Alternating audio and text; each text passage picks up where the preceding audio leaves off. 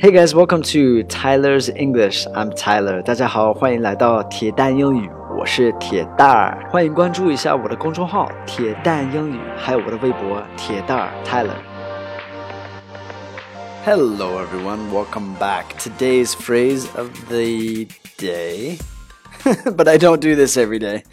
Okay, today's phrase is "You owe me one." You owe me one. Oh is 欠 uh, so you owe me one. It's like uh, saying that someone needs to do you a favor or help you in the future. They're indebted to you. So, 嗯，就是你欠我个人情吧，这个意思。你欠我啊，你欠我个人情啊。You owe me one. Alright, I've got two examples for you. 举了两个例子。First one is, no worries, but you owe me one.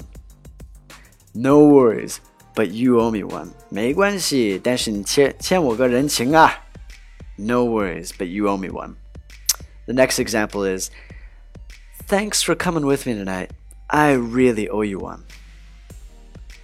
Thanks for coming with me tonight. I really owe you one.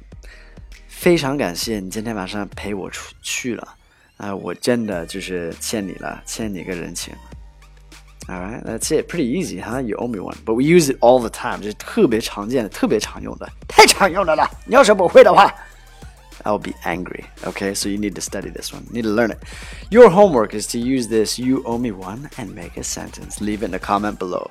你们的作业就是把这个 you owe me one 在下面给我留言，造个句子好吗？Have a fantastic day. I will miss you. Take care. See you here on the next one. Bye bye.